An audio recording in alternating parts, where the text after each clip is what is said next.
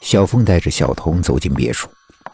这个别墅真大，看起来就像是一个巨大的城堡。小童东看看西看看，就像《红楼梦》里面的没见过世面的刘姥姥一样。不过越往里面走，越觉得有点昏暗。里面竟不是用电灯照明，照明的是一盏一盏像煤油灯的东西。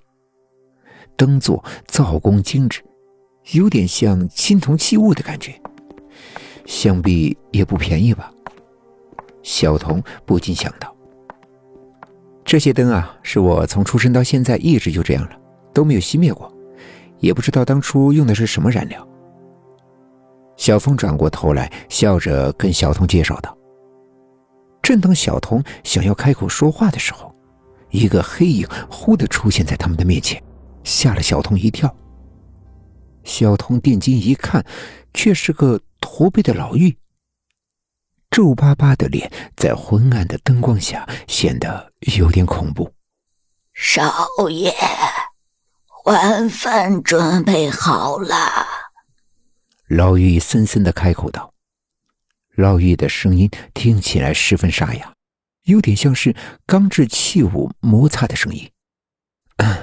辛苦您了，阿婆。”小峰说道，然后跟小童介绍道：“这是他的管家，别看他看起来老，但做起事来呀可不含糊，尤其是做的一手好菜。”不一会儿，小峰便带着小童来到进餐的地方。进餐的地方可明亮多了，餐桌的上方有一盏巨大的吊灯，餐桌上摆满了各种各样的食物。小峰说：“全部都是刚刚那个管家做的。”果真如小峰所说，刚才那个老妪做的菜呀，真的是不错，尤其是那道红烧肉，块块晶莹剔透，鲜甜嫩滑，入口即化。小童吃的是赞不绝口。老妪谦虚的扯着他那沙哑的嗓子说道：“是做菜的肉料好。”然后就没有再说过话了。吃完晚饭，天已经黑了。小凤说：“反正别墅有多余的房间，就留在这里睡晚上吧。”小童并没有拒绝。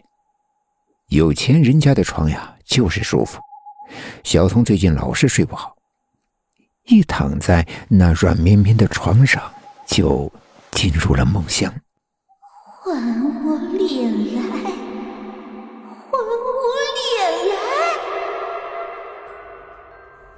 噩梦并没有放过小童，半夜小童又被惊醒，脑海里满是那个被扒了皮漂亮女孩的恐怖的脸，又是一身冷汗。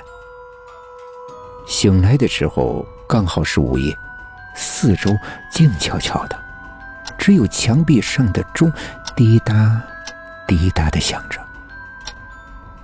忽然，小童隐约的听到了女孩子哭泣的声音。小童想到，来的时候别墅只有三个人呀，怎么会有其他女孩的哭声？难道是自己听错了？小童狠狠地掐了自己一下，差点就痛得叫出声来。他确信自己没有听错，不行，他要出去看看，万一是小峰背着自己找女人怎么办？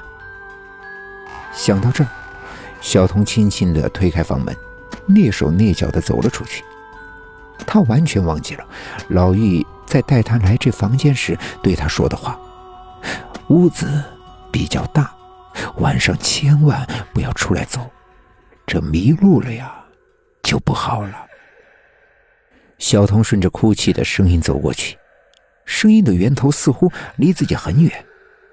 虽然小童步子迈得很轻，可是小童还是听到了自己轻微的脚步声。小姐，你在干嘛？小童吓了一跳，回过头一看，老妪提着一盏灯，眼睛直勾勾的盯着他，盯得小童头皮发麻。啊，那个，我睡着睡着有点尿急，起来上个厕所。小童结结巴巴的回答道：“厕所在那边。老玉指着小童的背后说道：“你走错方向了。”小童转身便跑。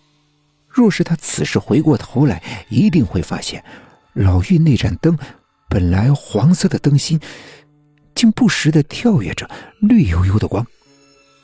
老玉摇了摇头：“唉，又是一个可怜的女孩呀。”长长的叹了一口气，缓缓消失了，就像是从来没出来过一样。小童往回走了一会儿，回过头看了看，发现老玉不见了。他又朝着哭声的方向走过去，他有点不安。老玉拦住他，莫不是怕他家少爷偷情的事被自己发现？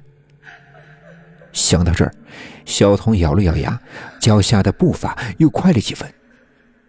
走廊的拐角处，他突然停下了，他发现了哭声的来源。